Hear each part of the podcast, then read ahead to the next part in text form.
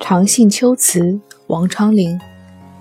金井梧桐秋叶黄，珠帘不卷夜来霜。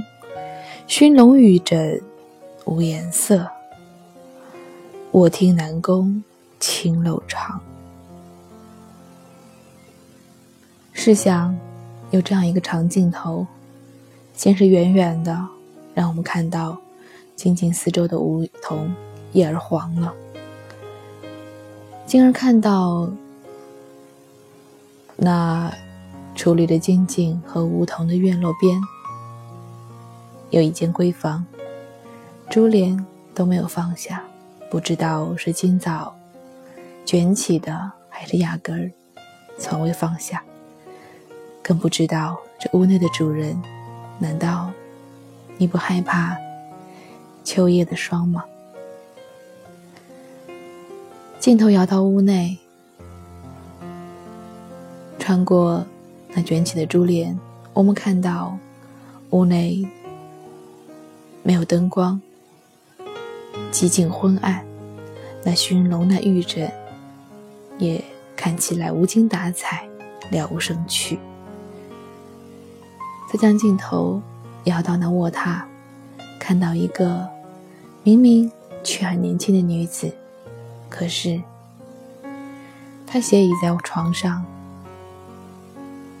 似病非病，更多的却像是心病。他在做什么？为什么不起床？为什么不梳妆？王昌龄说：“他在卧听南宫青楼长。”这首长信秋词。又作长信院。根据《汉书》的记载，班婕妤以才学入宫，为赵飞燕所妒忌，所以自求供养太后于长信宫，长信院由此而来。这整首诗说的都是班婕妤的愿，愿什么呢？愿。他被剥夺的青春、自由、幸福，更是无从所依。在凄凉寂寞的深宫中，行孤影单，卧听宫漏。这不过是这位少女悲惨一生中寥寥可数的无数个不眠之夜当中的一个而已。我想，他更愁的是愁肠似结，满腔怨情无处倾吐。写班婕妤的诗，我们几天前有过一首《婕妤怨》，黄甫然的：“花枝初见张，凤冠发朝阳。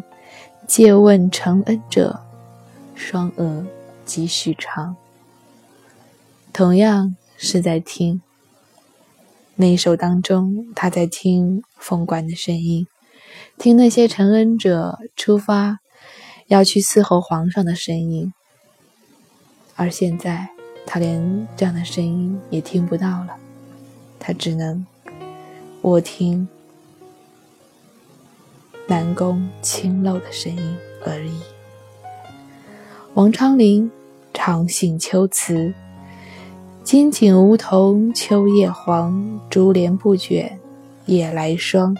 熏笼玉枕无颜色，卧听南宫青楼长。